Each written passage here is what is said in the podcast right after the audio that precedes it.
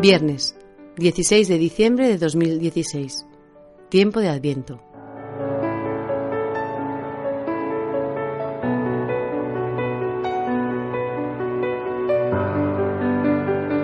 Del Evangelio según San Juan. En aquel tiempo dijo Jesús a los judíos, Vosotros enviasteis mensajeros a Juan, y él ha dado testimonio en favor de la verdad.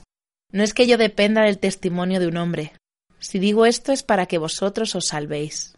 Juan era la lámpara que ardía y brillaba, y vosotros quisisteis gozar un instante de su luz. Pero el testimonio que yo tengo es mayor que el de Juan.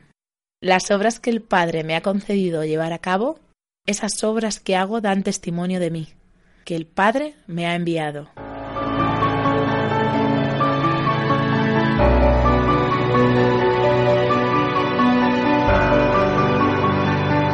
Reflexión de José Joaquín Gómez Palacios, salesiano.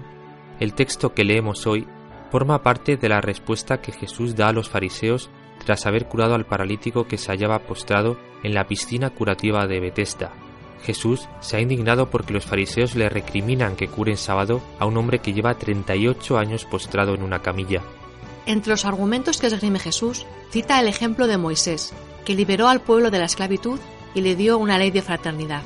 Pero resulta que ese pueblo, que estaba llamado a ser libre, ha terminado enredándose en una serie de preceptos que impiden crecer a las personas. Los fariseos del tiempo de Jesús ordenaban al pueblo llano el cumplimiento de 613 mandamientos. Durante el camino por el desierto, Moisés exhortaba al pueblo para que se comportara como una comunidad de seres humanos libres. Sin embargo, el pueblo prefería buscar seguridades inmediatas y se fabricaba ídolos a su propia medida. Los fariseos interpretaban literalmente la escritura y a los preceptos y mandamientos escritos en ella añadía una serie de mandamientos transmitidos oralmente por la tradición.